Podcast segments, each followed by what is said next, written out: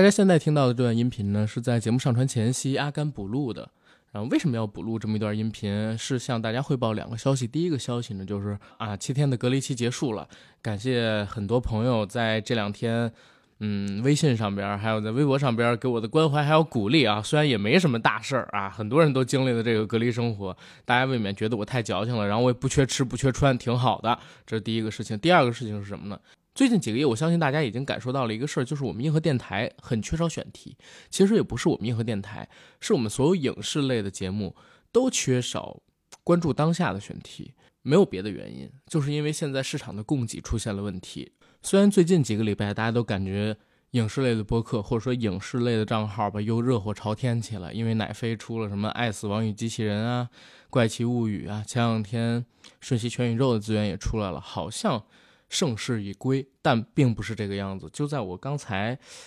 啊一点十一分的时候，看了一下猫眼上的全国票房数据，截止到目前还不到两百万票房。我们这些可能说偏上游的还稍好一点点。如果是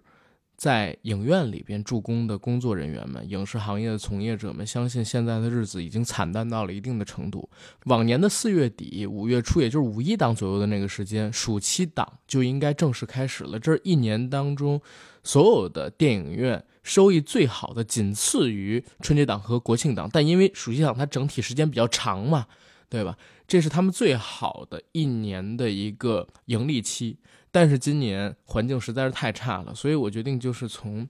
嗯，这期节目开始，每隔一段时间就要跟大家聊一聊，或者说跟大家简报一下电影院里边要上哪些片子。希望大家可以走进影院里边去支持一下电影。本期节目上线的时间是在二零二二年的五月三十号，就在我们这期节目上线之后的一个礼拜内，它的星期五其实有两部值得关注的片子，一部是王千源、倪大红、郭晓东主演的《全民反诈》跨国锁片为题材的警匪动作片《猎图》，还有一部呢是黄饶、刘迅、吴英哲主演的爱情喜剧片《遇见你之后》。这两部片子其实我看他在。猫眼上的一个想看人数还是相对比较高的，其他的几部片子，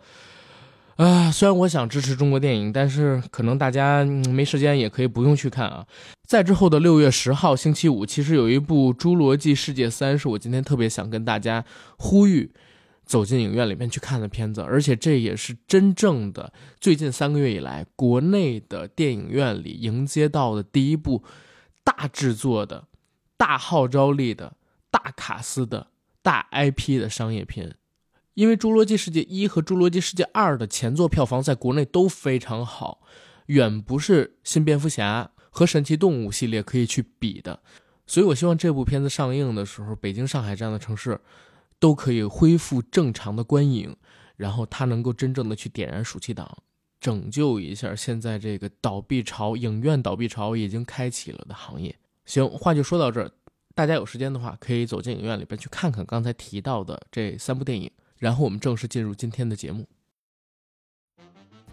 Hello，大家好，欢迎收听我们这一期的硬核电台，我是主八甘，我是 AD，非常高兴有人在空中和大家见面。然后大家这次听我们音质，其实就已经知道今天又是一个直播录音局，对吧？嗯，很慌啊。没办法，为什么这次选择直播给大家录音呢？是因为继上一次 AD 被居家观察之后，我又被居家观察了。然后我的解禁时间呢是五月三十号，正好横跨了一个礼拜，所以赶不上平时我们每周末的录音时间了，又不能开天窗，所以我跟 AD 选择在线上录制一期节目。然后这一期节目我们要录什么呢？《爱、死亡与机器人》第三季。对，看了吧，铁子？那我必须看了。我记得我们这期节目当时是想在上上个星期六和《瞬息全宇宙》那一期一起录的的，但没想到《瞬息》那一期我们聊了那么多，嗯，就时间已经超出来了，所以把这个就，哎，又没赶上热乎的，对吧？是，当时我们俩本来想做《瞬息全宇宙》，结果呢发现，哎，好多台都已经做了《瞬息全宇宙》，我说那算了吧，那讲讲做聊个别的。AD 说别了，还是聊《瞬息》，但是咱们把《爱死机》第三季一起给录了。这样的话呢，还能赶个热乎的。结果没想到，我们俩光聊《瞬息全宇宙》单期录制时长就超过两个半小时，后来剪完了也超过一小时四十分钟，比较麻烦。因为两个人可能知识储备都已经到这儿了，对吧？随便喷一喷就已经，对吧？就 时长超出了，真烦人。哎呦，但我也得说，咱那期《瞬息全宇宙》还是得给朋友们推荐一下，真的，我们那个台聊得非常好，而且我一直觉得《瞬息全宇宙》这个电影很符合咱们电台的调性，你知道吧？挺胡闹的。我觉得呢，嗯其实我们这期节目出来以后，然后有很多的也在各个平台上吧看到一些朋友提说啊，自己并不觉得这部片子好看啊，然后更有甚者说什么啊，这完全是电影资本的力量啊，因为资本的操控，把这样一部平平无奇、乱乱说、瞎说、胡说的电影捧得这么高。但我是觉得呢，反正呃，审美都是主观的嘛。那我们自己觉得这部片子挺有意思的，也并没有说它是一个在影史上留下重要印记的一部电影。我们只是觉得在现在时间段，这样一部电影真的是非常非常特别，然后也值得我们拿出来聊一下，所以我们才聊了。大家当然可以不喜欢，但也并不嗯代表这部片子就是一部绝对意义的烂片或者是经典。嗯，对，各花入各眼，就像我们硬核电台一样，喜欢的人非常喜欢，不喜欢的人就觉得，哎呀，一点意思都没有，没有下限。但是我对你刚才说到的那个评论，我印象很深，说资本的力量把这么一部毫无乐趣的电影奉成了神作。哎，我就我觉得这个听友真的特别的懂，真的超懂。就是你想啊，你想这个片子呢，它在国内是没有引进的，是上映不了的。啊，是他在国内被捧到评分这么高，我就在怀疑到底是哪一个资本那么牛逼，给一个上映不了的片子去运作，运作成神片儿。就是这片子可能连流媒体，就是优爱腾三家去买，放到咱们国内来播映、线上播映的可能性都没有的片子。嗯、没有没有办法。对呀、我们的资本居然还愿意去运作，我觉得真的这哥们儿一定是行业大佬，认识很多的这种我们说的高层，提前知道了消息，知道有哪公司在做。然后我特别希望他能在这期节目的评论里边告诉我，到底是国内哪一个资本把《瞬息全宇宙》包装成了一个神作。你没看我就没回复那一条了，我一看就是老是行尊来了，真正懂行懂道的人到了，是，没准儿毕生就，完了。哎呦，没准儿就是钟磊，不是说钟磊刚买了这个吗？对，有小道消息说，好像说华谊买了这个片子的这个国内发行权，但是反正这个小道消息也让我们很困惑啊，就是你买一个不可能在中国上的电影干嘛？而且这电影要是在中国上，那不还不得变成个半小时啊？就是 从两个小时的时长变成半个小时时长，有变成？短片。对，行，话不扯太远了，咱们说回《爱死》第三季。我们这期节目录制的时间呢是二零二二年的五月二十七号，然后也就在七天之前，二零二二年的五月二十日，《爱死亡与机器人》推出了第三季，全九集内容都在 Netflix 上边统一上线了。然后我相信很多的听友朋友们应该已经有看过这部戏，然后有关注我们硬核电台的朋友都知道，去年、大前年我们都制作过《爱死亡与机器人》的节目，然后我跟 AD 本人呢也是很喜欢这个系列的作品的。那第三季出来了，就不得不和大家来聊一聊。我们先来谈谈看完第三季之后的第一感受是什么？AD 你先。第一感受就是好好好，爽爽爽，棒棒棒。我当时应该是呃，我们星期六录的我们上一期节目是吧？然后星期五这个片子出来，是，当时下午一出来，反正我们也都居家嘛，嗯，我就连着从一到九一部没落的就全部看完了。我自己的整体观感就是这一季，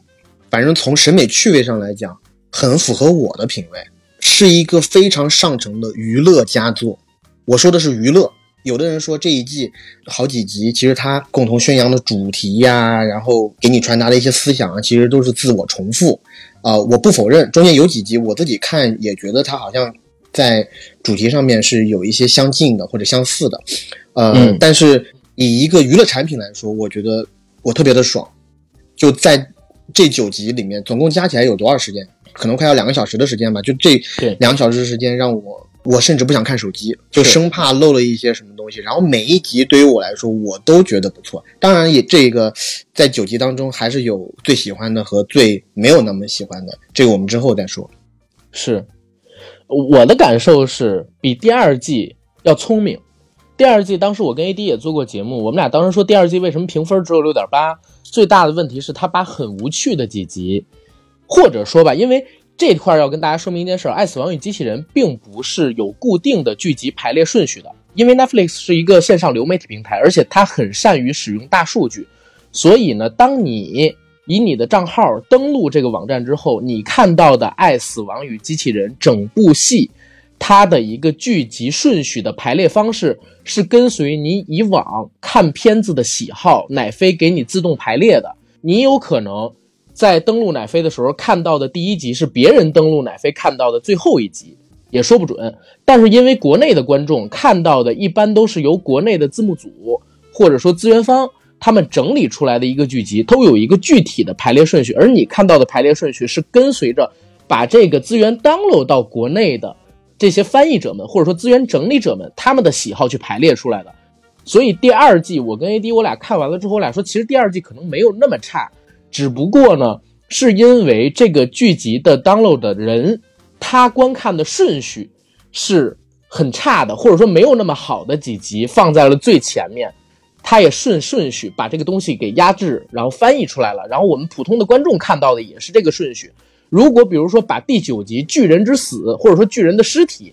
放在第二季的第一集，可能评分也会高很多。就比如说到七点多、八点多，现在六点八实在是太低了。而第三季呢，首先口碑肯定是比第二季我看上去要好，而且我的实际感受也是比第二季要好，没有那么多水或者说有重复概念的那种剧集。而且他这一次的剧集的一个展示的顺序，我觉得也很好，也对这个评分产生了一定的影响。就像 A D 说的一样，这一次的第三季是一个很好的娱乐性的作品，尤其在疫情的当下，这这块也说一嘴啊，因为咱们俩可能看的是一个字幕组的翻译，那还挺好。因为不同字幕组，我发现他们对每一集的译名也不一样。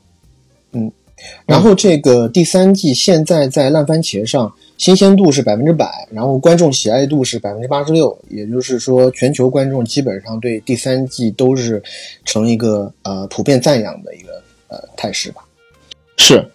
呃，然后我们来简单介绍一下《爱死亡与机器人》这个系列吧。咱不单只介绍第三季了，《爱死亡与机器人》呢是由奶飞在二零一九年开始制作的一个系列动画短片集。这个动画短片集呢，跳出了我们以往对于动画的认知，或者说对动画系列短片的一个认知。它有点像我们以前做过节目的，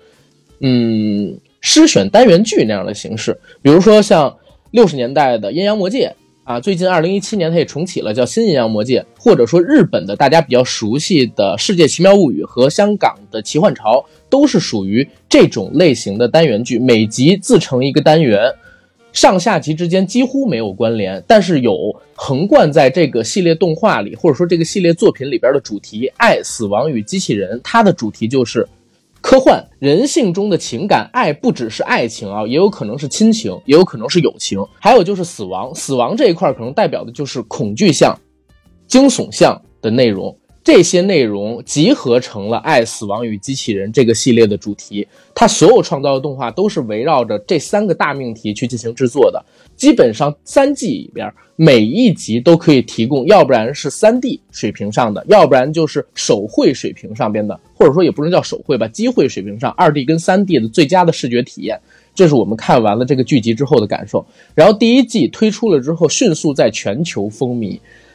五月二十号，《爱死亡与机器人》第三季不是才上线吗？然后我刚刚看了一下奶飞，它在上一周，也就是二零二二年第二十二周还是第几周，它的一个剧集观看时长榜。因为奶飞从去年十一月份开始就取消了会员观看数榜单，换成了收看时长榜单。《爱死亡与机器人》以整季加起来才只有两小时的这么一个全时长标准，在全球已经累计了一千一百多万小时的观看量，这是。过去一周的时间，甚至不是一周，是三天的时间，是周五、周六、周日三天的时间，他就已经冲到了整榜的第十名。而在他之上的，比如说第一名是美剧《侦探》，但是《侦探》每一集的时长都超过四十五分钟，它这个时长跟《爱死亡与机器人》的时长中间可能差六到七倍，但是它的观看时长也才五千多万个小时，嗯，一个礼拜，而《爱死亡机器人》三天。两个小时，一千多万小时累计观看时长，就知道这个片子在奶飞上面就有多少的热度了。更何况像我们国内的这些观众看《爱死机》的时候是没有计算进去的，因为我们看的都是资源。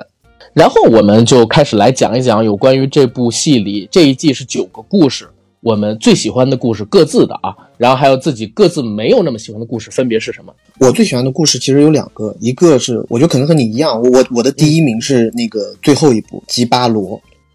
吉巴罗对，不一样，然后咱俩不一样，你说，啊，不你说不一样吗？然后第二个呢，我最喜欢的呃是《虫群》，就 Tim Miller 他自己导的那一部，对。嗯然后我还回去看了一下他的那个故事的原著，嗯因为其实我也是最近我才发现，《爱死亡机器人》大部分的这个动画片啊，它其实是有原小说的。是在这一季的九个作品里面，除了吉巴罗以外，其他八个都是有原著小说的。吉巴罗其实是，哎呀，为什么这个名字讲念起来会觉得很很奇怪呢？我也是，我看的时候就觉得很奇怪，是啊我们 OK 脏，是我们脏是是是啊，是我们脏。第九个作品其实是导演自己创作的作品。刚刚有这个听友还给我私底下发微信，《糟糕之旅》船长的那个是谁导演的？那大卫芬奇导演。这哎，这我提供一个场外信息啊，你刚才提到的《差劲儿旅行》就是《糟糕之旅》，还有第六集的《虫群》，都是国内的动画工作室制作的，整体视觉都是国内的动画工工作室制作的，应该是徐天他的工作室制作的。然后关于徐天这个人，大家知道他这人就行了，不要去搜关于他的新闻，搜到了就是还会有麻烦，对他而言还会有麻烦。对对对，嗯，OK，第九集我是特别特别喜欢，就是呃，因为它本身又是放在我们观看序列的最后，然后在前八个作品大部分都是有一些血腥暴力的成分的啊，然后到第九集以后，我觉得是一个视觉上的特别新奇的体验，而它的视觉风格化非常的强烈，让我一看就想起了第一季里面的那个证人那一部，就是时空循环，然后在哦发生在香港的那一部。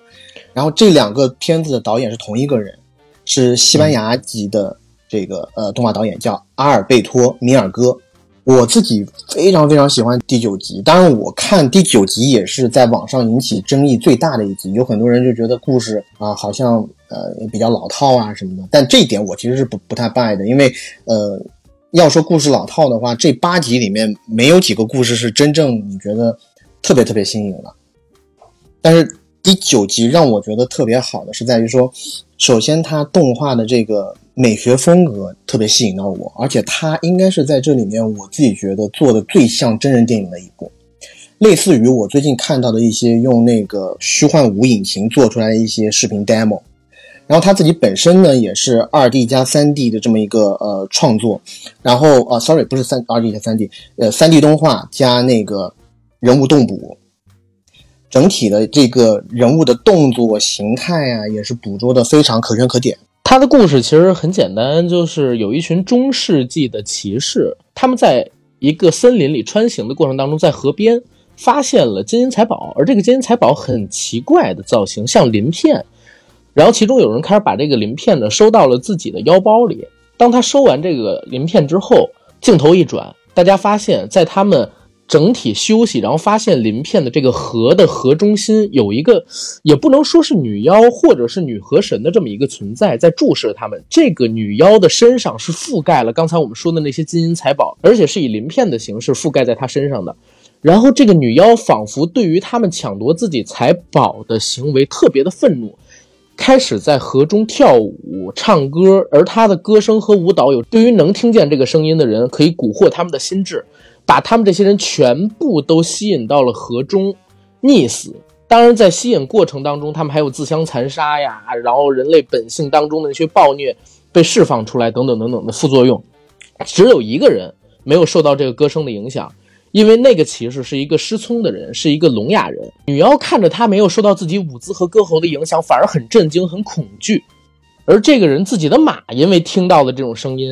呃，反而受到了影响。他把马尸体上边的应该是马鞍马座拿下了，因为那个马鞍马座很华丽。从这上边你可以看出来，这个骑士虽然是个聋哑人，但是呢，他对于金钱、对于财宝也有很强大的欲望。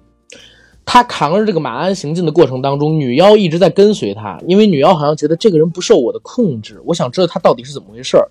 跟着他时间越久，就对这个男人越感兴趣，甚至到最后，女妖好像对这个聋哑骑士动了春心，在这个骑士睡着的时候，还躺在他的身侧，想要跟他云雨一番，当然啥也没做啊。当这个骑士发现了他，很震惊。一方面是震惊这玩意儿到底是啥，第二方面是震惊，我操，这哥们身上这姐们身上怎么有这么棒的财宝？女妖很害怕，逃走了。但是骑士开始追她，因为骑士也不知道她是女妖。两个人一追一逃，但最后终于在瀑布上边相视。相视的时候，女妖主动献吻，可是他的舌头上边也是被各种宝石镶嵌过去的。他的舌头在舌吻的过程中，把那个骑士的嘴划出了很多的伤口。骑士这才知道这是一怪物，立刻用头锤把女妖给重倒。开始扒他身上的财宝，把女妖扒的是一丝不挂，因为财宝是镶刻在那个女妖身上的。当把这些财宝扒下来的时候，女妖的身体就爆出了大量的鲜血。为什么我说她有可能是河神？是因为当他受伤之后，整条河流突然之间水也变红了，好像河流受伤了一样。骑士以为女妖死了，就把她顺着瀑布扔了下去，可是没想到女妖没死。等女妖醒过来，发现自己全身上下的金银财宝镶嵌的这些东西都不见了，就开始想要复仇。而很奇怪一点是，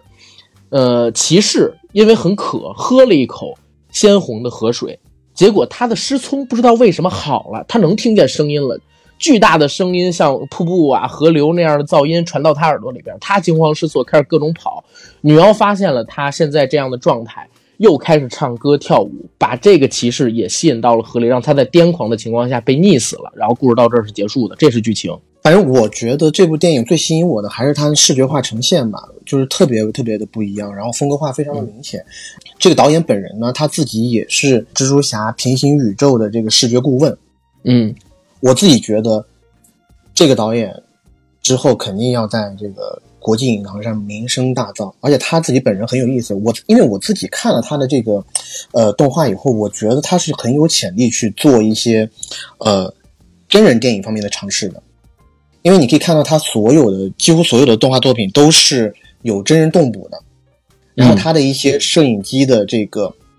镜头调度啊什么的，在某些情况下，他应该是在真人动捕的同时，他的摄影机的移动是在现实生活中移动过一遍的。而我看过他的一些。呃，报道，他自己也在说自己在做《S 级》第三部里面这个吉巴罗这个动画作品的时候，他其实运用了很多手持摄影镜头，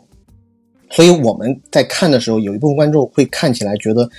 挺不舒服的，而且有一些大的特写，那些特特写呢是在运动当中，又是手持，它剧烈晃动，让人感感觉到不适。但这一些恰恰是导演自己原本的意思。他在做这部动画作品的时候，他就想让大部分观众可以得到一些呃视觉上一些新鲜感，但同时他也想做一个让人不舒服的童话故事。我觉得这个可能和他自己本身是西班牙人有关，因为我们在看这部动画作品的时候，我们可以。感觉得出来，就是包括这个动画作品里面的男主角和他本身的那个小队，应该是类似于像十字军东征一样的一个一个身份吧。然后再加上女河神或者女河妖，其实你可以把它想象成是在大航海时代的时候，西班牙进军到南美，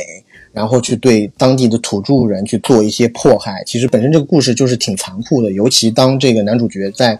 呃剥离。女河神身上的这些鳞片的时候，其实我在看的时候会感觉有一种设身处地的疼痛感。我不知道阿甘你看的时候，你你的感觉是怎样？我先说俩感受啊，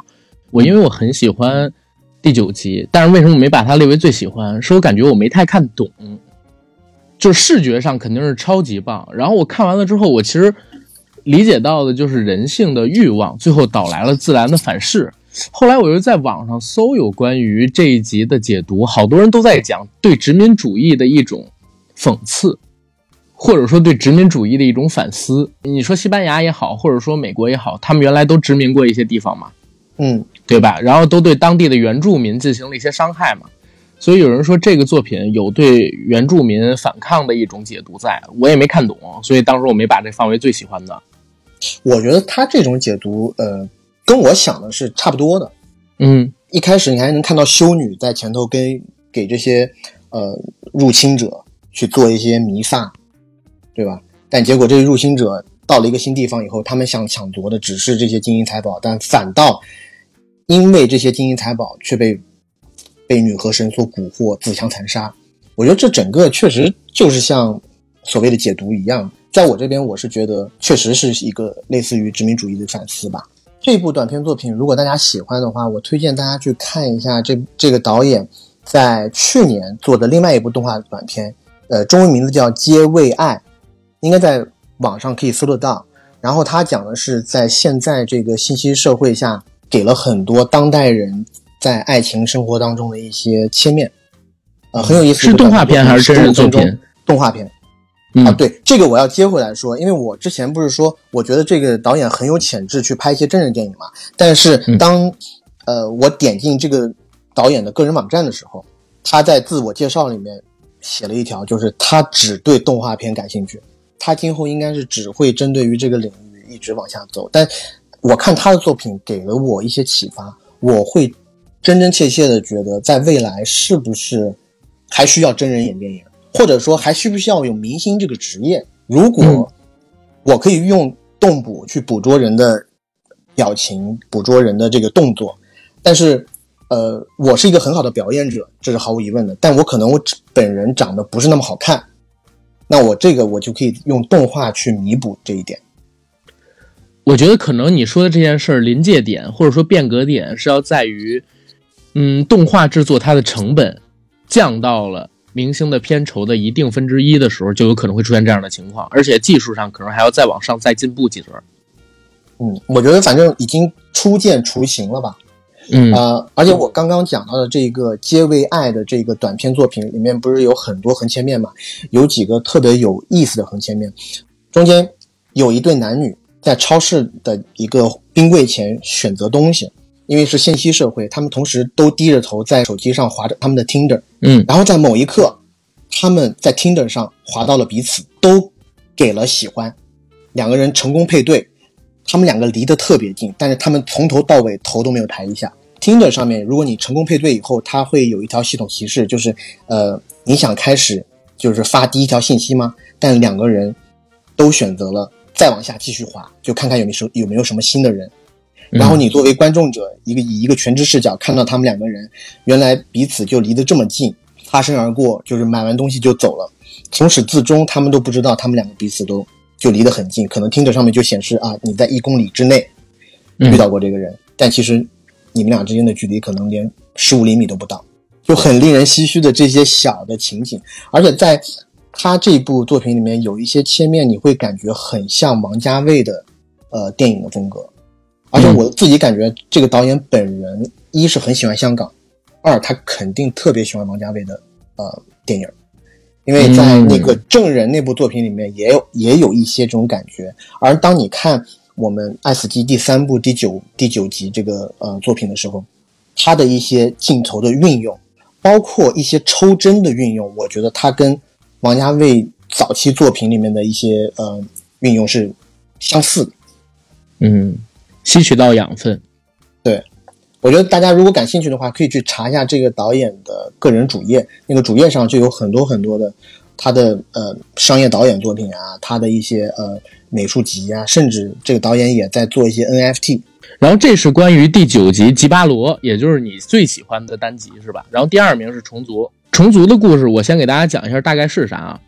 虫族的故事呢，发生在未来世界。那个时候，人类已经开始脱离开地球，向外太空进行进发和征服。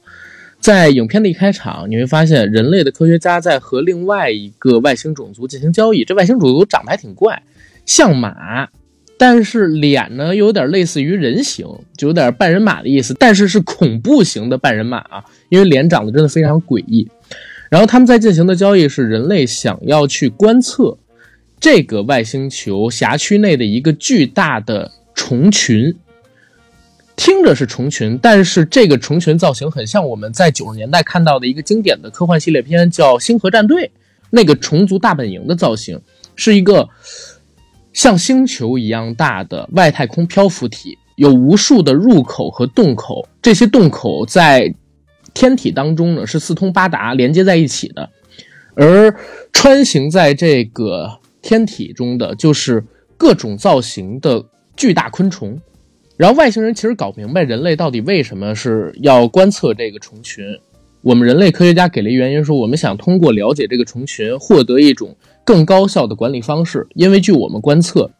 这个虫群起码生活了上百万年，而整体化一式的生活方式里，并没有出现暴动或者说纷争。所以，我们人类想要观察它们，进而有一套更高效的管理方式。好，外星人撤了，答应几百天之后他们再回来。然后，这个人类科学家等外星人走了之后呢，就进入了虫群的天体当中。而天体当中其实早就有一位人类科学家在进行研究。他和这个人类科学家交流的过程里边，他发现哦，这个在研究的女人类科学家，其实已经对虫群他们的生活方式啊深深的折服。男科学家和这女科学家说：“其实我们的真正目的是想通过这几百天啊外星种族不在的时间，我们控制这个虫群，这样我们就拥有了数百万甚至更多的虫族兵器。到时候我们人类可以利用这些兵器向全宇宙去进行进攻啊，获取更大的资源、土地。其实也不能叫土地，应该叫空间了。那个时候，女科学家开始不乐意，但是出于同为一个种族的这种。”嗯，责任感吧，最终还是答应了。他们两个人呢，还在这个虫族的大本营那个天体里边打了一炮。可刚打完炮，女科学家就不见了。这男科学家不知道怎么回事，就开始去找。结果在找的过程中才知道，哦，原来虫族通过他们俩人的对话，已经知晓了人类的目的，把女科学家给圈禁起来了。而圈禁的地方还很奇怪。男科学家最终到了这个地方，他是怎么被送到这儿的呢？是因为有虫族的虫子。把他打晕了，然后绑架过去的。他看到的女科学家已经被一个类似于《星河战队》里边脑虫那样的存在给控制住。这个脑虫的存在呢，是刚刚才诞生出来的。然后他告诉这男科学家说：“我本来是不应该存在在这个世界上的，但是每当虫族遇到危险的时候，我们这个种族就会开启一种自卫反应，母皇就会诞下来我这个存在。当我消灭了敌人之后，我的生命也就会消逝。”所以我不会受到任何利益的诱惑，也不会背叛我的种族，因为我的生命只有这么短时间。你们人类想做的事儿，很多种族都曾经做过，但他们最后都被我们同化了，变成了我们的族群。然后最奇怪的，或者说最恐怖的是，这个拥有极高智力的，类似于呃自卫反应或者说自卫机制的虫族的大脑是怎么跟他说话的呢？是用了几根生理管儿。控制了那个女科学家的大脑跟身体，用女科学家的嘴跟她说的。然后这个科，然后这个虫子跟男科学家说了一个特别恐怖的计划：你要留下来，我要你们两个人用身体交配，生出来人类，由我们控制的人类。我们会让人类和人类自相残杀，最后把你们同化成我们虫族的下一个寄生族群。开始的时候，男科学家还不答应，说我不会背叛我的种族。结果，那个有极高智力的虫子又跟他说了一个毁灭所有希望的话：说，如果你不答应，我们就把你分解，然后把你的 DNA 复制出来，到时候照样能完成我们的计划。我们只是想观测你们人类交汇的场景而已。但是我听到这个时候，我就觉得特别恶心。你想，那个时候女科学家已经死了，她的大脑已经被抛开，然后已经被虫子控制了。难道说要让这男科学家跟这个状态的女科学家去交配、去繁衍吗？这个搁我自己的话，我就本身生理性就很不适，再想到他后边这个计划，就更加毛骨悚然。OK，这是虫群的故事。对，呃，我为什么喜欢虫群的这个故事呢？首先，因为小时候阿甘刚刚讲的这个《星河战队》这个系列特别火，然后我自己呢也很喜欢，然后再加上我们小的时候应该都玩过《星际争霸》吧，《星际争霸》，我觉得。那个里头虫族的设定跟《星际争霸》里头，呃，包括后面什么刀锋女王啊、虚空之遗啊，里面的很多设定都很像。然后我自己看到听米勒拍的这个动画短片的时候，其实中间有一些他的小细节，我其实没看懂，没有太明白，所以我回去找到了这一篇原著小说，又看了一下。这个虫群这个原著小说啊，它是改编自。美国科幻小说家布鲁斯·斯特林在一九八二年发表的同名小说。这个布鲁斯·斯特林是这个人哈，据说他是和某一个科学家一起奠定了赛博朋克是个怎么样一回事的这么一个伟大的小说家。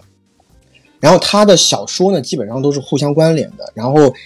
呃，包括我们现在看到的虫群这个故事，其实是同处在一个所谓叫塑造者和机械师宇宙的一个设定里面。所以这个我觉得我有必要去补充补充一下它的前景提要是啥意思呢？就是说人类从公元两千两百年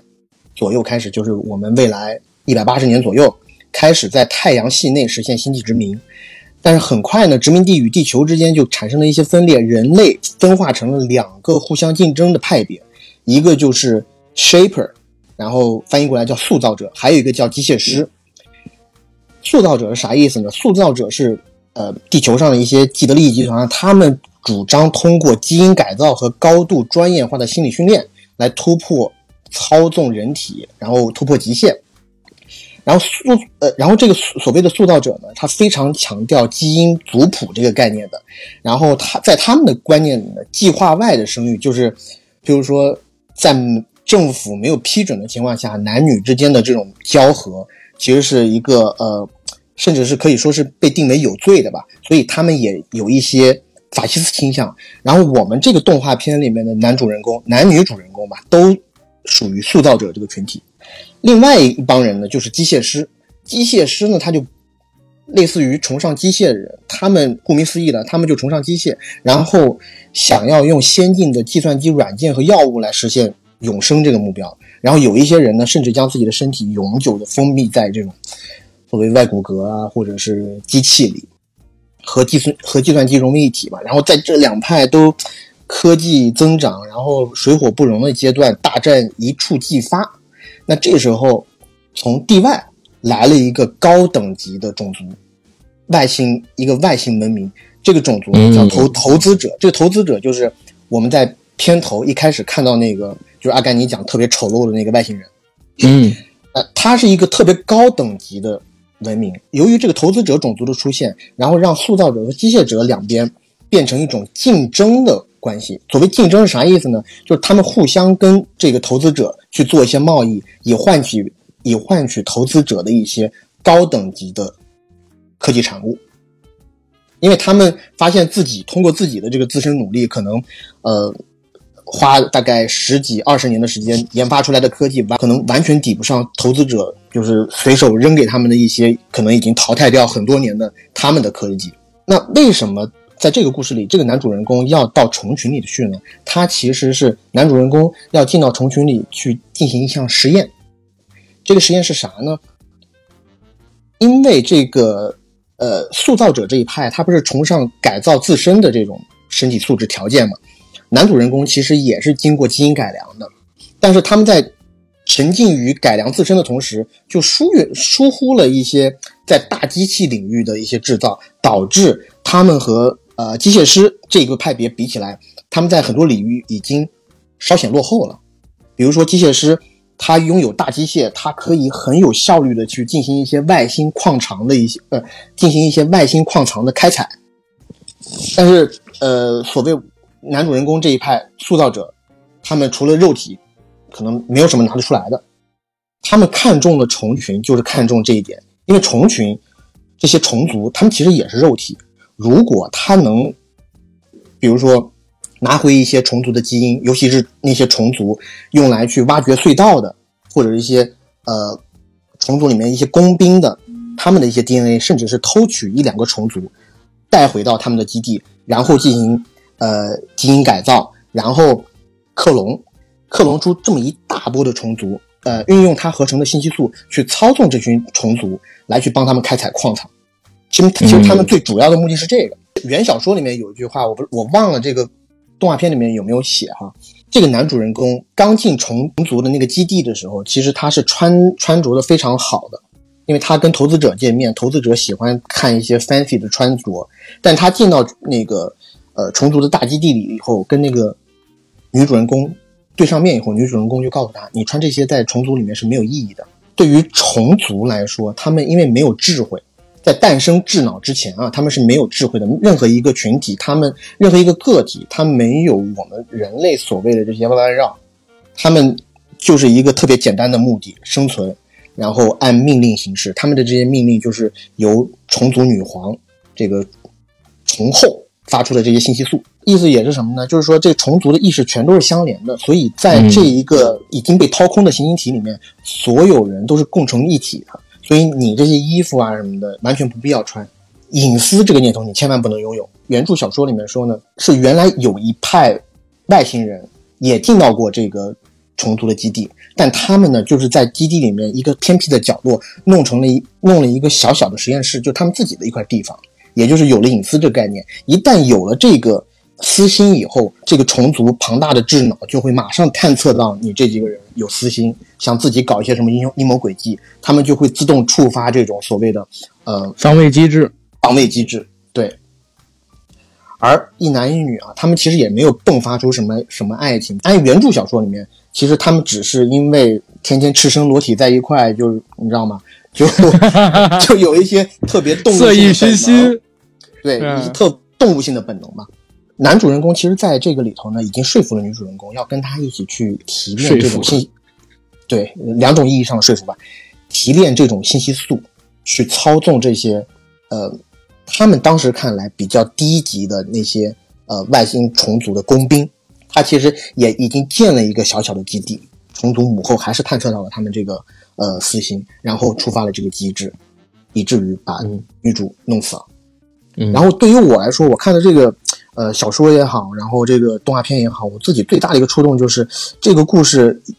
在某种程度上颠覆了一些我们对于生命意义的一些定义。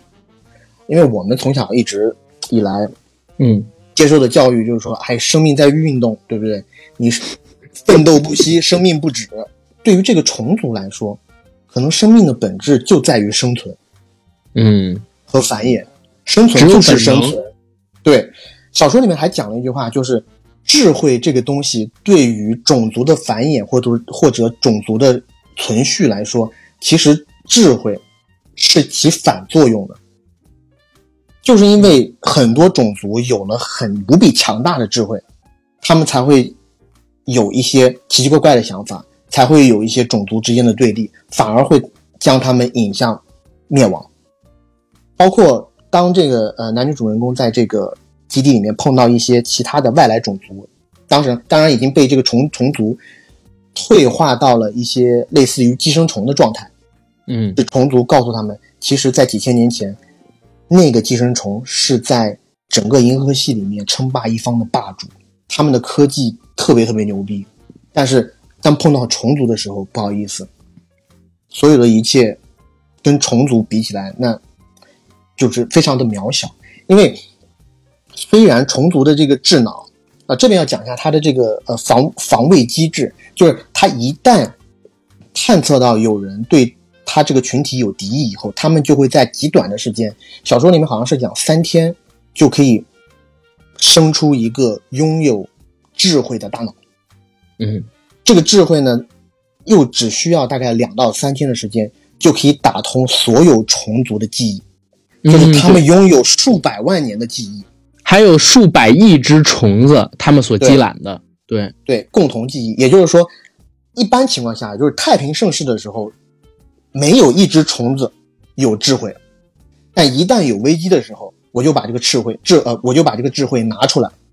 当做是我进行防卫的工具。而当我把智慧拿出来的时候，因为我有几百万只虫子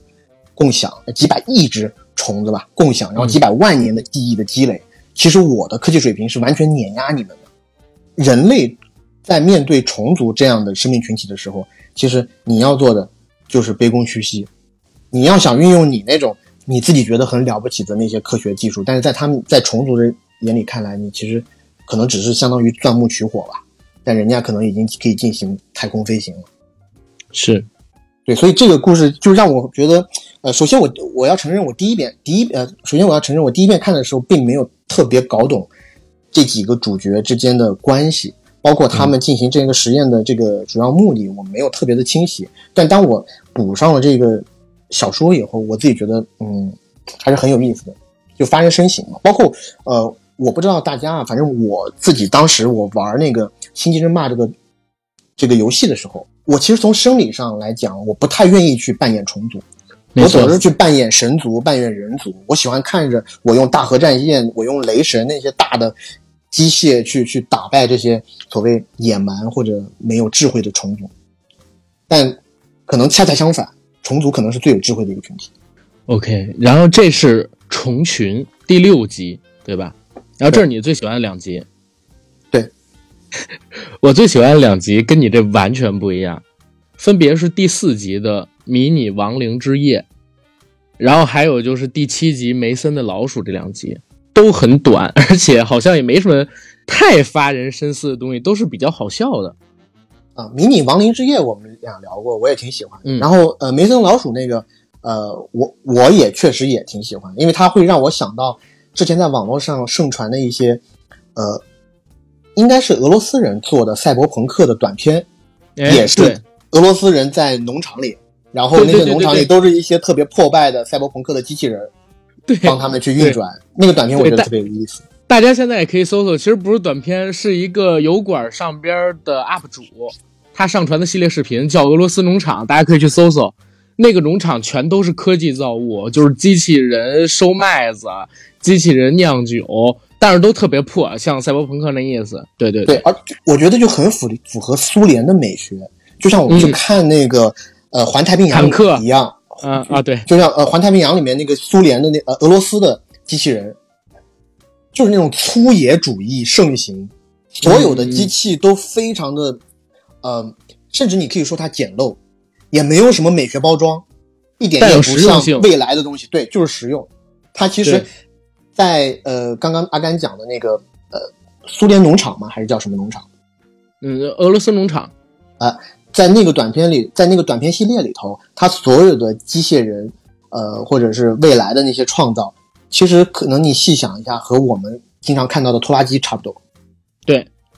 就是我一直觉得就是俄罗斯人啊，实用主义特别强。我还看过二战的时候德德国的那个虎式坦克跟苏联造的坦克，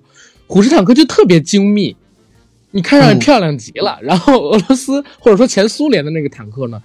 你看上去特别土，特别难看，好像开着开着会散架。但是你架不住第一产量高，第二实用性强，最后就是产量取胜嘛，那个东西。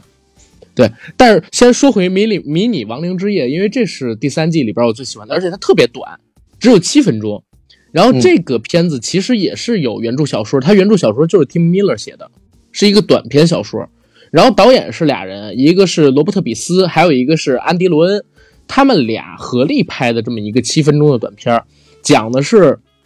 因为一个嗯亵渎教堂墓园的性爱引发出来的人类灭世的故事。然后我当时看完了之后，我就下个评语，我说这是他妈我看过的最可爱的、最亲切的，然后也最好玩的丧尸毁灭地球的故事。然后大概的故事是啥呢？呃，整个片子一共不到五分钟，但全部都是远镜头。我刚才说不到七分钟是算上片头跟片尾啊，剧情时间只有四分钟，不到五分钟，全都是远镜头，给大家营造了一种上帝视角的感觉。然后我们通过上帝视角在看人类的一场荒剧、荒诞闹剧。故事的开始是一对儿小情侣开着车到野外去野战。这野外是哪儿呢？是一墓园，大家可以理解为是坟头打炮，是吧？古有坟头蹦迪，现有坟头打炮。他们俩在坟头打炮的过程当中，不断的换姿势、换位置，包括做了很多亵渎教堂的举动。因为在呃美国或者说西方的墓园里边，往往有一些教堂嘛，复合做一些祭礼之类的东西。在两个人打炮的过程当中，不小心把十字架碰倒了，把神像碰倒了。然后一道诡异的惊雷打落在墓园里，墓园里的死尸突然都变成了丧尸，从地底里爬出来，有点像迈克尔·杰克逊那个站立的专辑一样。然后这些丧尸就开始迅雷不及掩耳盗铃之势啊，去杀人。先开始是传染医院，后来就是席卷全球。在这个席卷全球的过程当中，为什么我觉得有趣？用一个上帝视角告诉你，全世界各地面对这些丧尸时候都发生了什么。比如说法国梵蒂冈，全都一下子被攻破了，包括埃菲尔铁塔，还有梵蒂冈那个大教堂广场上，全都是丧尸，然后人没有对举之力。唯有神秘的东方，我操，在我们中国有一个，我不知道他们写的是不是少林寺啊？因为武当山不，因为是这样，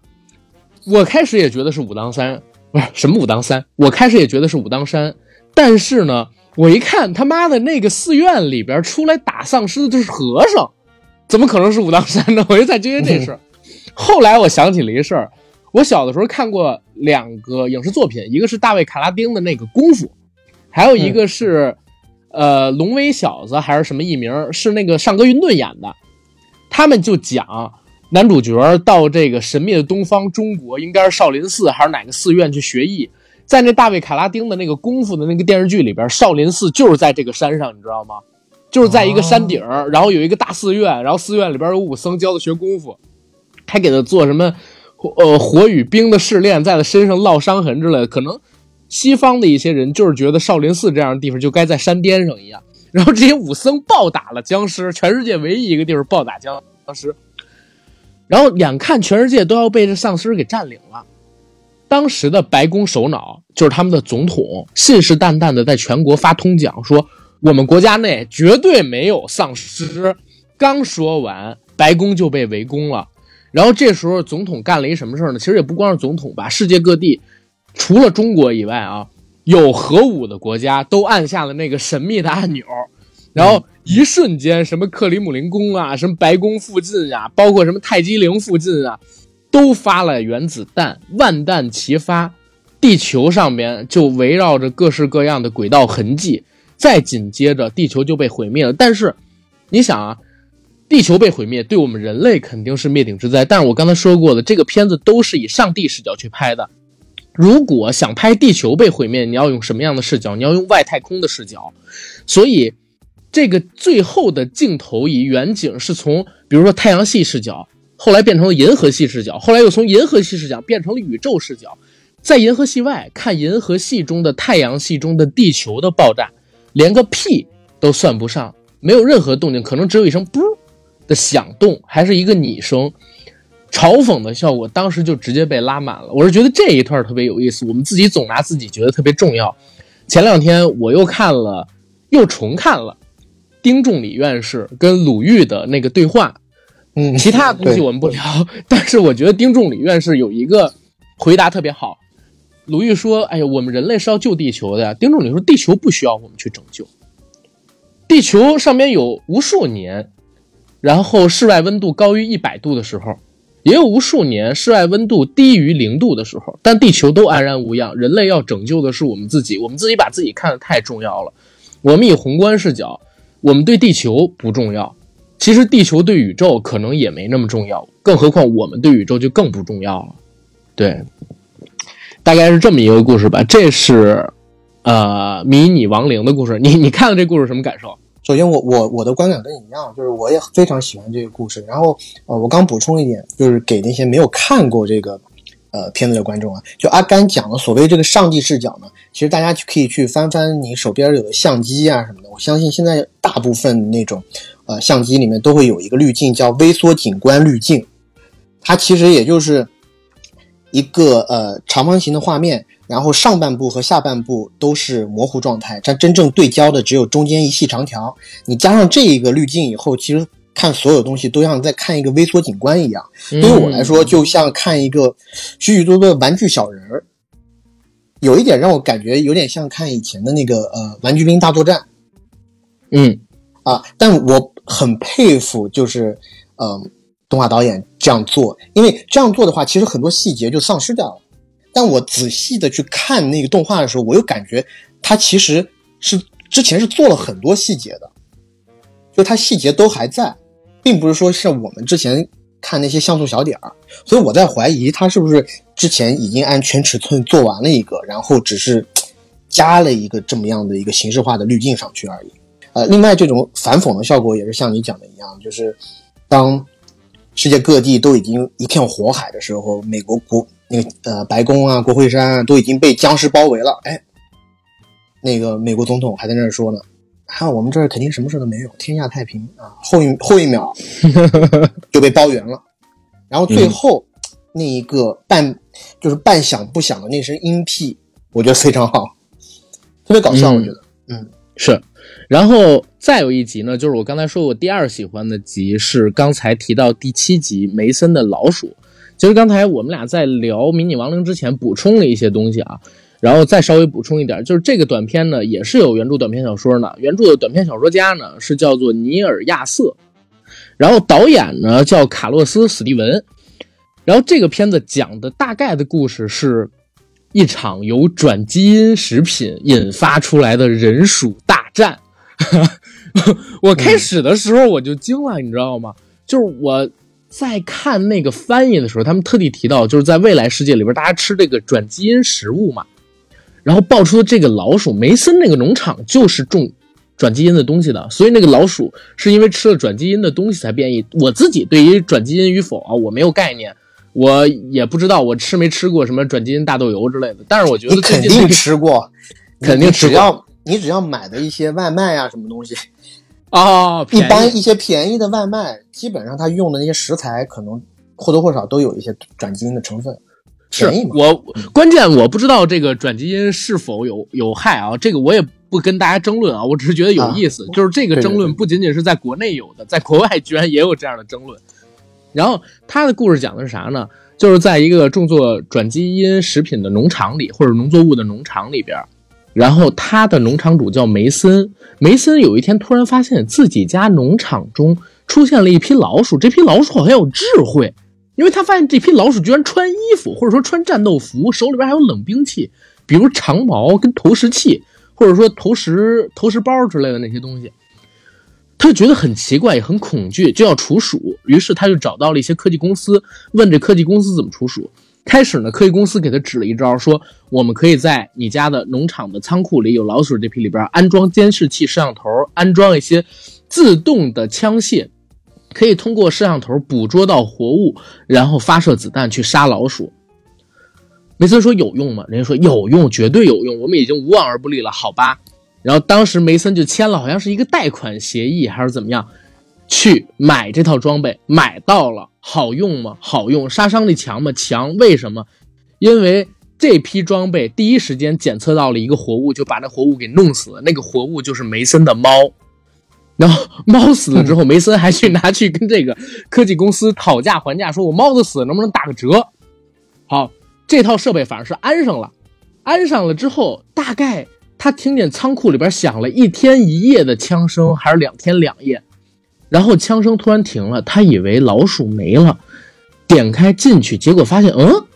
摄像头全部都被老鼠毁掉了。然后老鼠毁掉摄像头的时候，他看到的那些老鼠好像有了一些科技上的进步，他就更恐惧了，他就又找到了那科技公司说：“你们之前给我的这套装备不行，有没有更牛逼的装备？”然后这个时候就有意思点来了。我小时候喜欢看一个英国的综艺，叫《机器人大擂台》。嗯然后那个机器人大擂台里边呢，有我特别喜欢的一个机器人，呃，那个机器人大擂台就是有一些民科，英国的民科，他们自自己做一些什么机器人，什么掀板机器人，什么呃压轴机机器人，然后电轮机器人、喷火机器人什么的，把他们放在一个四角擂台里边，让他们去打架。然后我小时候特别喜欢的一个机器人叫利剑，那个利剑机器人就超牛逼，是历史上最伟大的机器人大擂台的选手之一啊。然后我在看那个机器公司、科技公司给梅森推荐的第二批装备，就是一个装置着各种各样武器的机器人，有点像蝎子，但是它那造型就让我想起了怎么跟小时候看的那个利剑机器人一模一样，也不是一模一样，就非常像吧。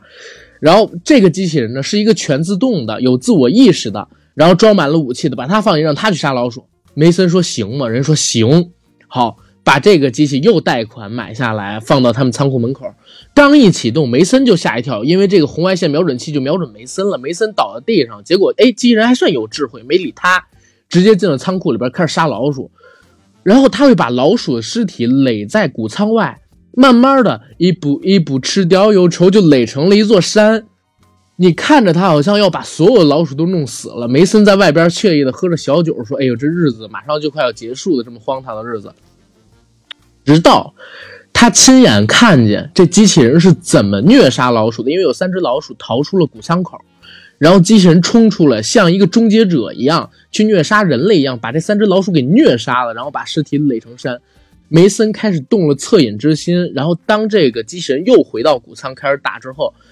梅森忍不住了，拿了一把猎枪，想去看看谷仓里到底什么样。结果他发现，谷仓里边的老鼠在已经死了那么多同胞之后，还在不气不馁的用自己的勇气跟希望集合在一起去对抗那个邪恶的机器人。而机器人呢，就像一个刽子手，就像一个特别暴虐的反派一样，在虐杀那些老鼠，而且最后像一个魔鬼一样，哪怕身体断节了，他的机械体断节了，还要冲过去把那些老鼠虐杀于无形。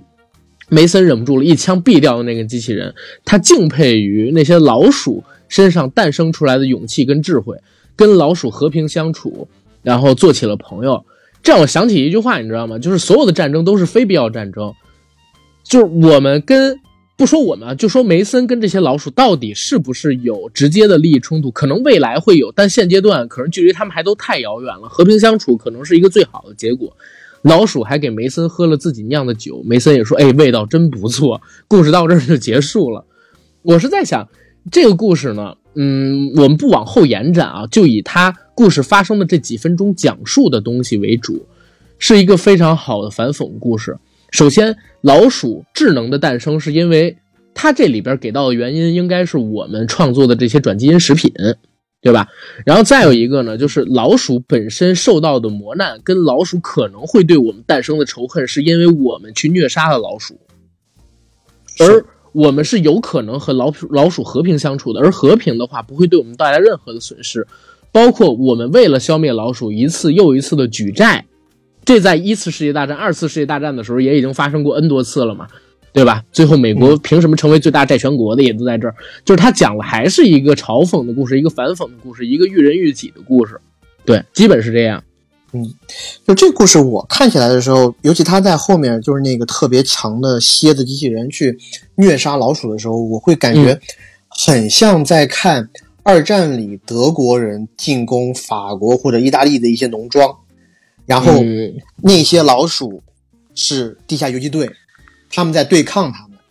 然后我觉得这个呃，农庄主梅森，农夫梅森，他的这个心理变化也是挺有意思的。我自己会感觉他其实是被感动到了，嗯，尤其是他看到有几只老鼠在那奋不顾身的去救别人的时候，他会有那么一刻觉得，哎，老鼠是不是也有？也有这种人性跟人性一样的这种七情六欲，对吧？然后他们也会为了同伴去牺牲。在我觉得他的直接改变是在他亲眼看到了，他觉得不能再把老鼠当做是一个完全无知或者没有智慧的群体来对看，呃，来来对待。嗯，从从那从那个时候开始，我觉得，呃，梅森才开始转变，然后在呃。那个蝎子机器人想要结果，最后一只手无缚鸡之力的老鼠的时候，哎，却梅森痛定思痛，决定要大义灭亲，他要制止这场不义的战争。但是我觉得这个里面有一点讽刺，就在于说这场战争的始作俑者也是梅森自己。是这个故事对我来说有一点点美中不足的，就是老鼠这边死了这么多人，梅森等于说是始作俑者，但是如果你把他。类比成二战里的话，他可能就是二战里的希特勒，对吧？嗯，对对，这前头已经杀了那几百万人了，然后你现在他在最后没有痛下杀手，然后你就可以和他握手言和了吗？我觉得不。如果是老鼠在梅森面前演了一场戏，然后给梅森喝了酒以后，把梅森最后毒死了，老鼠最后赢得了这场战争的胜利，我会觉得啊，我我就会更喜欢这个动画。嗯，当然，现在这个我觉得是还挺就大团圆结局嘛，而且我记得梅森到最后，对梅森到最后应该是开了个厂子，就去卖老鼠酿的这些酒吧，是不是？我忘记了，但是可以这么干的是，对，互惠共赢。对啊，就是他的粮食少是少了，但是老鼠这边确实用的偷来的粮食酿制了好酒，又让你得到了经济利益，我觉得挺挺好的呀，这一切是是。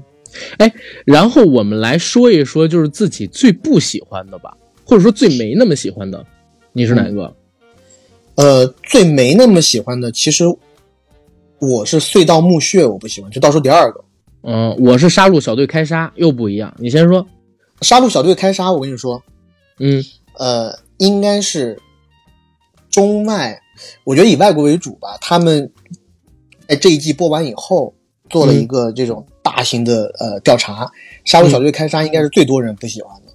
我也可以理解为什么不喜欢，对。嗯但是我对于我来说，杀戮小队开杀就感觉是一个纯正的 B 级血腥片儿，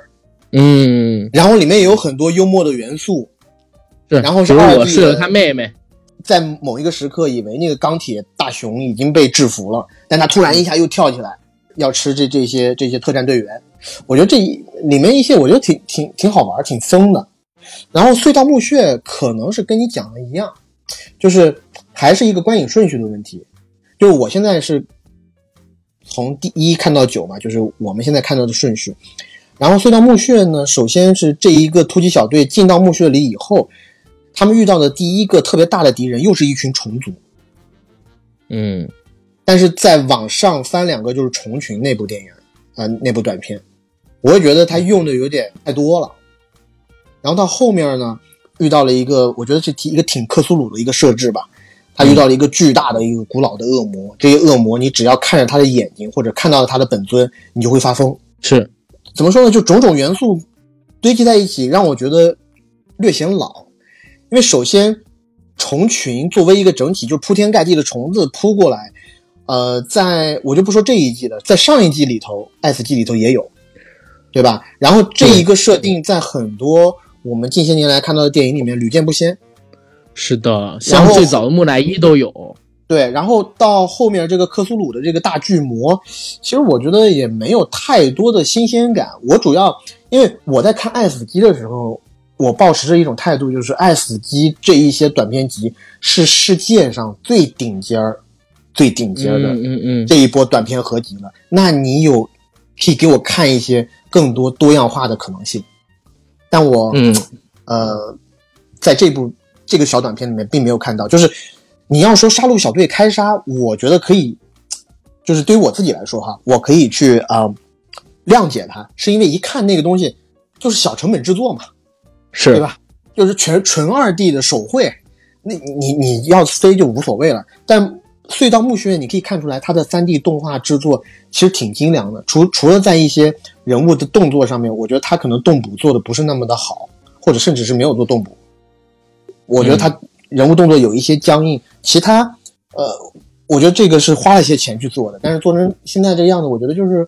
在整个这一个呃集子里头，这个第第三季里头，我觉得并没有太，并不太有意思。都不太亮眼，这俩。嗯，是，嗯嗯这俩就简单叙一下故事，然后我们就过去了。然后那个，嗯，刚才说到的叫什么呢？对对，杀戮小队开杀。哦，对，刚才说到的杀戮小队开杀，他讲的故事啊，是有一群人类小队，或者说有两支人类小队，A 队跟 B 队失散了。A 队去找 B 队的过程当中，发现了一只被机械改造过的大熊。这大熊我操超屌，就是皮肤可以防子弹，甚至可以防炸弹、防炮。然后他们跟这大熊打的过程当中，根本揍不过，死掉了很多队友。正当他们无力招架要被团灭的时候，来了一哥们儿，用了一个噪音制造器，或者说一个类似噪音制造器的东西，把那个大熊给赶跑了。然后那哥们跟他说：“啊，这是这大熊的控制器。这大熊本来是我们人类或者说我们政府造出的兵器。我们在这地下呀，这块地的地下有一个秘密基地。结果呢，大熊突然失控了。”所以我这边拿了这个东西过来，一个是对抗大熊，另外一个是找援军，然后到里边去救地下基地里边的人，然后我们尝试把大熊再弄死。这群人呢就跟着这哥们儿走，一起到地下东呃，一起到了地下基地，结果发现地下基地里边所有人都已经被虐杀了。他们马上到了武器库，拿到了武器，然后跟大雄进行决斗，斗来斗去，斗来斗去，最后大雄确实死了，但是大雄居然有一个自毁装置，那个眼睛嘣炸了，所有人都死掉。这是杀戮小队开杀的故事，而 AD 提到的那个隧道墓穴的故事呢，也是类似，就是我们的人类小队发现有敌人的小队，呃，在前往一个洞穴，好像需要干什么，然后我们就派了队伍，然后去追敌人。结果进了洞穴之后，发现我操，这个洞穴里边有很多人脸蜘蛛，密密麻麻的这些人脸蜘蛛攻击我们小队的队员，把小队的团员全给吃了。然后没办法，要不然你就退，要不然你就往前走。但是队长还要把任务强行完成，就往这个小，就往这个洞穴的深处又追了过去。结果他们发现这个洞穴啊非常深，到了底部是一个极其宽大的空间。这个空间里边呢，类似有宗教仪式的造物存在，就有巨大的神像，还有封印墙。在这个封印墙的背后，居然是一个长着很多只眼睛的克苏鲁型那种恶魔或者那种怪物。这种怪物可以操控人心，当他的眼睛睁开的时候，最后的最后，当所有人都死掉了，只有一个女队员，她把自己的眼睛扎瞎了，然后从这个洞穴里边逃出来。我感觉他应该不是扎瞎了自己的双眼，好像看到最后，他应该是把自己的双眼给挖出来了，然后最后在一片荒漠上再走。对对对，把自己的眼睛挖出来，然后他逃出了那个洞穴。但这也是讲就是人类的无知嘛，对吧？我们对于该敬畏的东西不敬畏，但是确实这两个故事是相对而言没什么意思的，我是觉得。对，然后另外，对，然后另外还有大概三个故事吧，一个是呃机械脉动，一个是差劲儿旅行，还有一个是退场策略。这仨咱们俩讲讲。嗯、好呀。然后在讲之前，我要提供一个场外讯息，嗯就是其实这个呃这个排名我不知道是哪一个媒体做的，但是这个媒体做的排名就是《爱死亡和机器人》三季啊，总共三季啊，嗯这么多单集里头，评分最高的竟然是《差劲旅行》，也叫《糟糕之旅》。我觉得是不是因为大卫芬奇的粉丝搞的呢？呃，我觉得也，我觉得也可能吧。但是确实，好多人非常喜欢这个《差劲旅行》这一集，是是，但我自己感觉好像并没有那么的有意思吧，就和后面的嗯，是我主要是觉得嗯怎么说，有点陈旧，你不觉得吗？他这个母题，他表现形式上有点旧，可能大卫芬奇稍微有点老了，在在我看来，但是他粉丝确实是多的，是啊。首先我要讲，我其实也是大卫芬奇的粉丝。好吧？嗯，呃，那就先讲这个差劲旅行呗。在另外一个平行宇宙的星球海洋上边有一群水手，这群水手经常捕杀，呃，在海里的一些海物。但是因为这个海洋很危险，有各种怪物，总是有去无回嘛。这一天有一艘船呢，正在这个海上航行，由船长带领他的船员们。就在他们航行的过程当中，有一只巨大的像螃蟹一样的怪物攻击了他们。然后他们不是这个怪物的对手，好在这个怪物呢，好像也没有跟他们一直打下去的迹象，就一个，呃，叼起了一个人，然后就沉到了这个船的船底，也不知道叫沉到，他把甲板打了一个洞，然后掉到船底里边去了。掉到船船舱里，船舱里，对，剩下的人呢就要抽签儿，想决定找一个人下去看看到底这怪物在干什么。大家开始就抽嘛，结果抽中了最强壮的一哥们儿，可这哥们不愿意送死。然后这时候呢，他发现船长原来有枪，但是现在也管不了他们了，没有枪嘛。他自己武力值最高，他能够控制全船，他就逼这个船长下去，说：“你把这个呃自己的生命先置之度外，你去下去看看这个螃蟹怪到底在干什么。”船长开始也不是很愿意，后来他是被扔下去的。然后船长呃惊心胆战的站起来，到船舱里边去看那个巨怪的时候，发现这巨怪没攻击他，反而是用人的尸体做傀儡，开始说话了。巨怪跟他说自己要去最近的一个岛，那岛叫什么辉腾岛，然后他要吃那里的人饱腹。船长答应他，但是船长灵机一动说：“你必须买……呃，不是，船长呢很聪明，就跟他做了个交易，说你不能杀我，你杀了我，没人帮你传消息了，而且你只要帮我，我可以控制船的话，我能让这个船开起来，带着你去灰腾岛，到时候一定能满足你饱餐一顿的愿望。”好，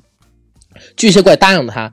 然后托林说：“我现在要你做的第一件事就是你把我的钥匙给我。这钥匙是什么？这个阶段还没说，但是巨怪确实把钥匙给他了。船长出了船舱，到了甲板上，大家看船长居然没死，想问他怎么回事，结果所有人问话，船长都不搭话，就装模作样的慢慢往前走，离大家有一段距离之后，疯狂快跑。大家才反过来去追他的时候，船长已经快跑到自己的屋子，然后用钥匙打开了那个箱子，拿出了一把枪，有枪就有了武力值，他又恢复了船长的身份。然后第一个要除掉的就是提议把他扔下的那个最强壮的哥们儿，然后让这哥们儿成为了巨蟹怪的粮食。后来呢，船长告诉所有的船员们说，巨蟹怪有一个要求，让我们带他去灰藤岛，说在灰藤岛上他可以饱餐一顿。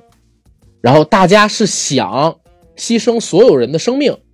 啊，把他带到灰藤岛上面去，还是说我们作为呃祭祀者？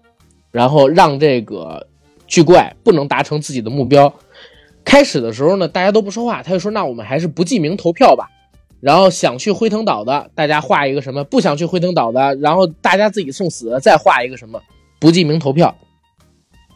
结果呢，这个啊，当投票结束了之后，船长说有两个人准备牺牲掉灰腾岛的朋友，我们现在要把他们杀掉。啪啪，开枪打死两个人，把这俩人又扔到了这个甲板下的船舱里，让巨怪把他给吃掉了。其实我自己觉得啊，他这会儿杀这俩人是为了防止这两个人结成同盟，知道吗？结成同盟，他是在铲除异己，剩一些不会反抗自己、武力值也没有那么高的人。然后当做完了这件事之后，又过了一段时间，呃，又过了一个白天，到了晚上的时候，船舱里边的人。怕船长有枪，拿他们去喂怪物。其实准备要起义，带着武器杀到了船长的卧室，想把船长杀死。可是当他们拿刀去剁船长的被子的时候，才发现被子里边什么都没有，只有枕头。船长早就埋伏在了一边，用枪把他们全解决掉了。解决完这些人，把他们都准备扔下船舱的时候，船长发现在一个箱子里还躲着一个人，那人是个胆小鬼，不敢来杀船长。船长说：“没事那你不用死，你跟我把他们一起扔下去喂怪物吧。”船长就和这个人一起把所有人扔到了甲板下去喂船舱里边的巨蟹。当这个人陪船长扔完最后一个人之后，船长说：“你也不要跟我一起回来了。”然后把他推下了这个甲板。然后这个时候，船长说了一句话：“你们八个人没有一个人是投反对去灰腾岛的票的，每一个人都想牺牲掉其他人换自己活命，你们都太自私了，没有一个人值得救。”所以这是他给出的杀死最后一个人的理由。为什么船长要在很短的时间里边杀掉这些所有的人呢？是因为他发现这个巨怪食量越来越大。开始他还不知道为什么，后来再推下去两个人，他又下下甲板去见这个巨怪的时候，发现这巨怪原来繁衍了好多子子孙孙，就是很多很小很小的螃蟹，他们也要吃人肉。所以他。在最后这边做了个大局，把所有人都先做成了人肉包子，把喂给了这个巨怪，拖延巨怪的时间。然后他告诉巨怪自己要给带到灰腾岛上去，但其实他把船开向了一个呃，但其实他早就在筹划目标。第一是他在所有的尸体上边撒下了汽油，或者说撒下了石油、原油。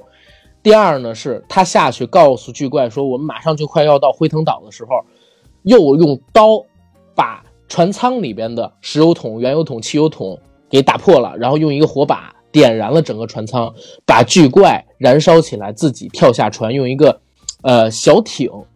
划到了灰腾岛上去，让这个巨怪和自己的巨蟹子孙，还有那些背叛了他的船手的尸体，都一起留在了海上。这个片子叫做《差劲旅行》，还有人翻译成叫《船长正义》，然后讲的是这么一故事，就是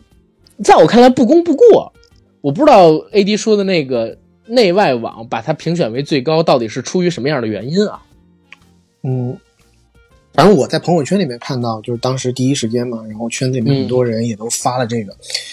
然后我很惊异的就是很多人也是把这个当做是最好的一部动画片，也不是说惊异吧，就是我也可以理解。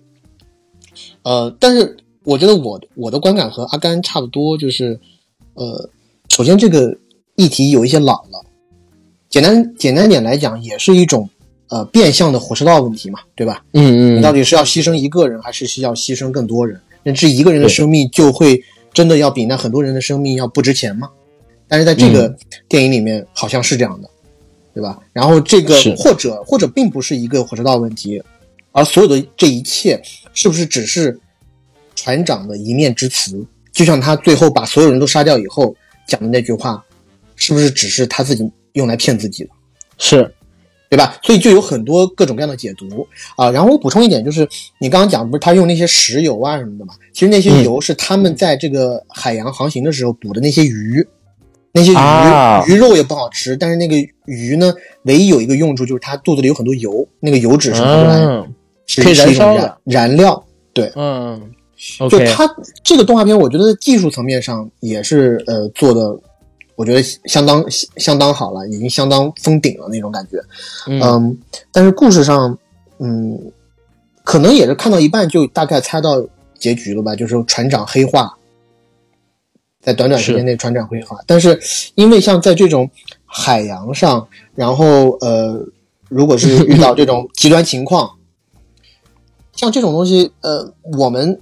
或多或少，对吧？文字，然后视频，看很多了，更多的这种黑化故事都看得非常多。就是人性的扭曲，在这种离可能世俗生活很远的这种地方，真的法律啊，什么东西根本就不叫一个事儿。谁有武力，谁就是最大，谁才掌握发言权、最终解释权。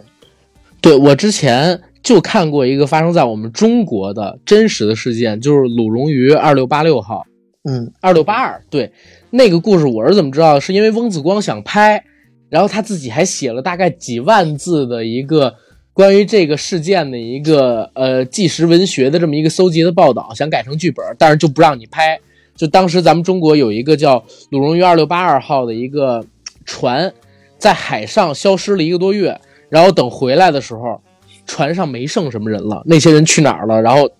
这个事儿当时好像大家都判了无期吧，还是怎么样？我忘记了。就大家可以去搜一下啊，鲁荣鱼二六八二号这个故事。然后再下一个啊，就是我们要讲的可能是第一集退出策略、退场策略。第一集我觉得可以简略讲一下吧，因为我觉得第一集其实没有太大的意思。而且跟他跟他嗯，跟第一季里面那集也重复了。对，它其实是第一季里边三个机器人的续集，就是人物都是一模一样的，就是这仨机器人。然后这仨机器人呢，就是呃，他讲的故事很简单啊，在未来的某一天，三个机器人坐了飞船，然后来到地球，来观看他们文明开始崛起的地方，然后来看他们曾经奴役机器人的那些人类到底变成了什么样子。但是他们看到的都是废墟，原来人类已经灭绝了。然后他们在看人类废墟的过程当中，发现了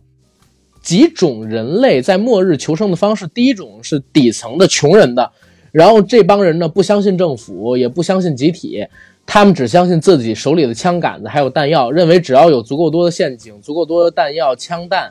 就可以末日猎杀。然后靠猎到的食物求生，但最后呢，食物不够，短缺，陷入了死亡，因为他没有一个集体。然后后来他们又到了海上，发现呢，有大概百分之一的富人，然后他们都是靠科技起家，他们就造了一个海上基地，靠捕食海里的微生物跟海藻，还有一些海洋生物去为食。可是呢，哎，他们没有料到的是，空气早就受到了污染，所以他们的食物是不太够的，而且。这些人都是科学，呃，这些富豪因为比较依赖科技，他们都是科技起家的嘛，就比较相信科学家。他没有养水手什么的，反而是养了一群 AI 还有科技人才。AI 起义了，AI 的起义甚至帮助了这些机器人建立了自己的文明，逃到其他星球开始就是繁衍，就成了这三个机器人的祖先。然后人类呢，因为机器人的起义，又因为自己没有捕食能力，反而就死掉了，也是因为食物短缺。然后他们来到第三个地方，是发现哦，有一个巨大的地下的秘密基地，这是由人类的各国首脑组成的。这些首脑呢，呃，他们也死于食物短缺，但是他们靠什么抵御食物短缺？是投票，投出了谁作为食物去供给其他人。结果供到最后也是食物不够，大家都死掉了。最后的最后，他们发现了一个类似于我们看那个《不要抬头》里边的火箭，对吧？这个世界上。亿万分呃亿分之一的那种富豪，有巨大财富的富豪，他们是有火箭的，他们选择放弃地球，去其他星球。当时机器人给出说法，他们有这么多钱，甚至能够拯救地球的，为什么他们不愿意奉献出来，反而要逃走呢？他们也不能理解。甚至这些富豪还建了巨大的呃灭伤性武器，去保护自己的飞船，不让普通人赶过来登上这些飞船。最后的最后。他们发现，哎，所有的飞船其实并没有发射，只有一艘成功发射到了火星。这艘飞船到底是什么人类，呃，发射成功的呢？镜头再一转，到了火星，发现火星上边已经建起了一定的文明，有各种各样的基地。然后最后的一个镜头聚在一个穿着宇航服的不知道是什么人他的面前，然后这个宇航服的旁边放了一杯马提尼。当他举起马提尼。然后准备要喝的时候，他宇航服上的头盔的玻璃升了起来。大家发现那个宇航服里没有人，只有一只猫。然后那只猫对着镜头说了一句话：“你以为我是谁？埃隆·马斯克吗？”然后故事到这就结束了。嘲讽是拉满了，但是确实跟第一季因为有重复嘛，就没有那么大的新意。嗯，对我看了，我看，因为这个是第三季的第一集，嗯呃，其实我我觉得放这儿挺好的，就是它的整体内容就不差，但是呢，会让你感觉哎，好像不满足，让你继续看下去。是。然后第二季就是大卫芬奇了，对，嗯。然后最后一个故事，其实我没太看懂，就是咱俩 聊到最后一个故事，我就必须得说一下这个所谓的机械脉动了啊。嗯机械脉动，我是真的没有太看明白吧，我只能说，呃，然后机械脉动讲的大概是一个，呃，什么样的故事？这个短，哎，这个短片得说一下，这个短片其实是由五获雨果奖的著名科幻作家米歇尔·斯万威克的短篇小说改编，然后有艾米丽·迪恩执导。然后这个片子讲的故事呢，是人类在探索木星的卫星的时候发生了意外，然后一个宇航员尝试用药物保持自己的清醒，为什么？因为他的这个呃，就是行进舱吧，发生了意外，失去了动力，他没办法用行进舱带着自己走了，只能步行回自己的基地。但是在回基地的过程当中，他发现自己的氧气不够了，而自己的身边的同伴也撑不住了，所以身边的同伴已经死了。一呃对已经死了，然后他调低自己的氧气使用量，尝试着用呃最低的消耗慢慢扛着回自己的基地里边去。但是因为缺氧，还有这个星球上边的一些，我不知道是星球上的空气，那个卫星上的空气还是什么原因啊，有致幻性，让这个呃女幸存者女宇航员产生了幻觉，她逐渐感觉到这个地球呃这个卫星上似乎在发射一些信号，而这个星球似乎是一颗机械星球，是一个巨大的机械型生命体。这个机械生命体一直在呼吁这个女宇航员和她融为一体，投入到自己的怀抱当中来。最后，女宇航员也没有扛住，在幻觉和各种迷离的幻象当中啊，然后投入了这个机械星球的呃海洋里还是什么里边，我忘记了啊，不好意思，没记清。然后一个大湖，啊、对，一个大湖里，然后随后你就会发现整个机械星球似乎这个卫星似乎产生了一种巨大的变化。影片的结尾哦，这个机械星球似乎并不是幻觉，它是真实的，因为我方的太空基地真的接收到了一个信号，这个信号是从机械卫星上面传来的，证明了这个机械卫星似乎是真的有灵智的，而且因为它吸收了我方的一个宇航员，掌握了跟人类沟通的一种技巧。嗯，大概就是到这结束。我说实话，我真没看懂这个，呃，机器脉动。哎，其实我自己觉得吧，看这种呃动画片段或者的，我觉得看这种动画短片，尤其是这种短片哈、呃，很多时候你只需要去感受它，你看的当下那种感觉就可以了。嗯具体的那些东西，就是他到底在讲一个什么细致入微的故事？因为短片嘛，由于由于篇幅所限，其实你可以有各种各样的解读。延展性，对，嗯然后机器脉动这个呢，呃，我还补充一点，就是为什么这段旅程那么难走？因为当这个女主人公发现，首先是因为她自己的操作失误，本来人家那个她的伙伴已经告诉她，我们应该往回走了，我们已经超出我们原定的这个设计的旅程一段路了。我们如果现在不往回走的话，我们可能就会回不去。但是呢，这个主人公就说啊，你你已经到木星了，你还不想再往前再看一点点吗？然后他们就是因为再往前走那么一小段路，结果发生了车祸，车毁人亡。然后呢，嗯他的伙伴就是命丧当场。这个时候他发现，哎，我这个行进车也不能用了。然后结果一看，离基地是大概四十多公里，你要走回去，几乎是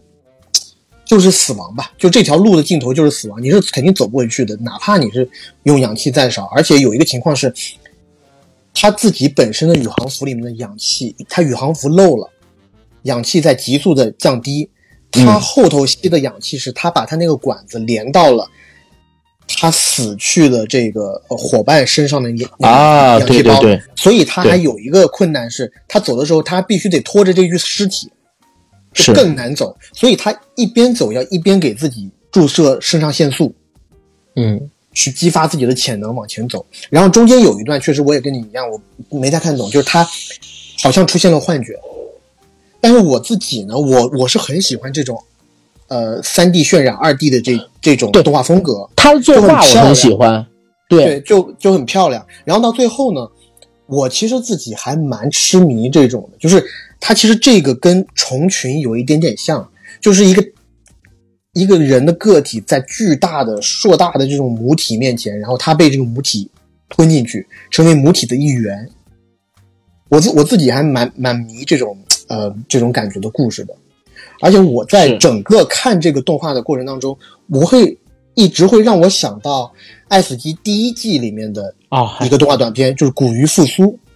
你还记啊，得啊？对对对，我记得我记得，而且我还想到大有克洋，你知道吗？呃就是这个《古鱼复苏》那个故事，讲的就是两个推销员，嗯，他们开在美国啊、南部的大沙漠上，哎，结果抛锚了，必须要在这个 一荒无人烟的大峡谷或者大沙漠上睡一晚。结果就在那一晚上，他们好像出现了幻觉，他们看到了啊，原来大沧海桑田，对，嗯。大沙漠以前是海，然后呢，因为各种各样的这种呃因素，可能磁力啊什么关系，以前生活在沙漠里面的这些生物都在空中以极光的形式呈现出来，而且是他们是在现实呃，而且他们是在空中在那移动，嗯栩栩如生。就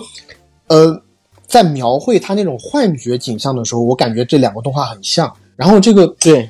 就给我看的，我当时感觉就会，我不知道你有没有这种感觉，就有的时候我会看一些这种呃短片或者电影，我会觉得他们喝药了。静，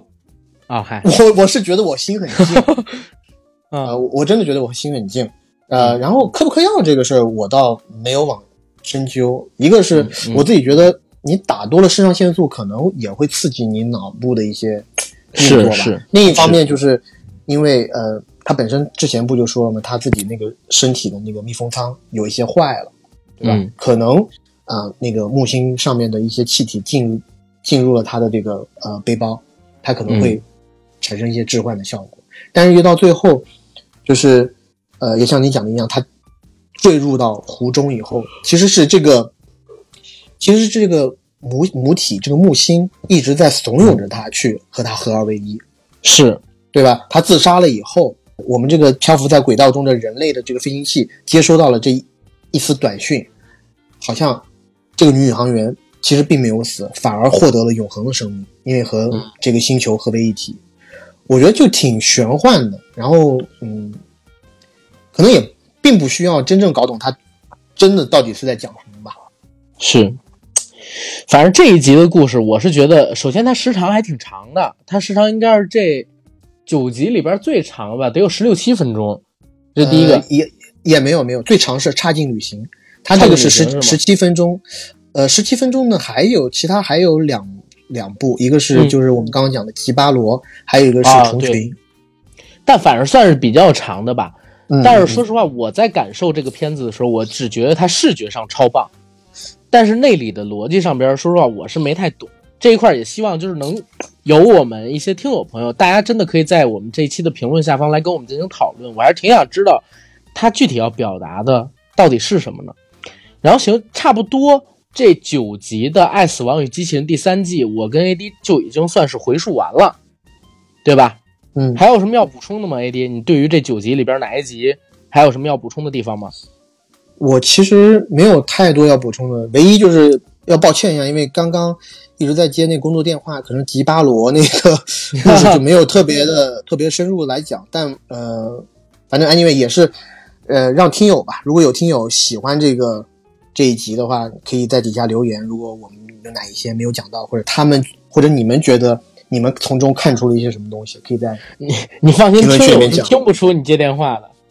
啊对对 对那些对会剪。那我总得对，那我总得我我总得抱歉一下嘛，不好意思是是是，哎呦，这么多人点上麦啊！但是我们今天时间有限啊，我就就不拉大家上来了啊。哇，这一招这一招用的非常好，哎呦，真特别的不好意思，不好意思，特别真的时时时间今天真的很有限，就不来产生了幻觉？是不是产生了幻觉？行，那我们这期节目就聊到这儿了。我哎这个、呃那个那个啥，刚刚有一个听友说他觉得啊，就是我们刚刚讲的这个机器的脉动这一集，嗯他觉得比一部科幻经典啊，塔可夫斯基的那个《索拉里斯》，他觉得这个短片拍的比那个要正面多了啊。哦，那期待你要在我们这期节目的评论区里具体阐释一下为什么。然后我们这期节目录到这儿，我觉得差不多就可以结束了。结尾我再做一个广告，不是我又我又讲错了，原来索拉里斯的另外一个艺名叫飞向太空。好吧，嗯，好，那呃那这样，反正就期待我们这位听友在我们这期节目的评论下方具体阐释一下是为什么了。然后我跟 AD 录到这儿，差不多就可以结束。我做个广告，我们的节目硬核电台已经在全网各大播客平台同播出，欢迎各位收听、订阅、点赞、打赏、转发我们。也欢迎在微博和微信平台搜索我们的官方媒体账号“硬核班长”，然后 AD 的账号叫 AD 钙奶喝奶，只有微博。然后呢，想加群的加 J A C K I E L Y G T 的个人微信，让他拉你进群。进群之前，麻烦跟他说一声你在哪个城市，可以拉你进不同的城市群哦。然后我们这期节目呢，应该是在周一上线，呃，周三的时候，也就是六月一号当天，有一个我和 AD 提前录制的加更节目，是六一特辑，大家记得也关注一下。啊，那是我们很早以前就已经录好的，准备在六一节当天奉献给大家的一个回到童年向的节目。然后这期节目到这儿就结束了，谢谢大家，拜拜，拜拜。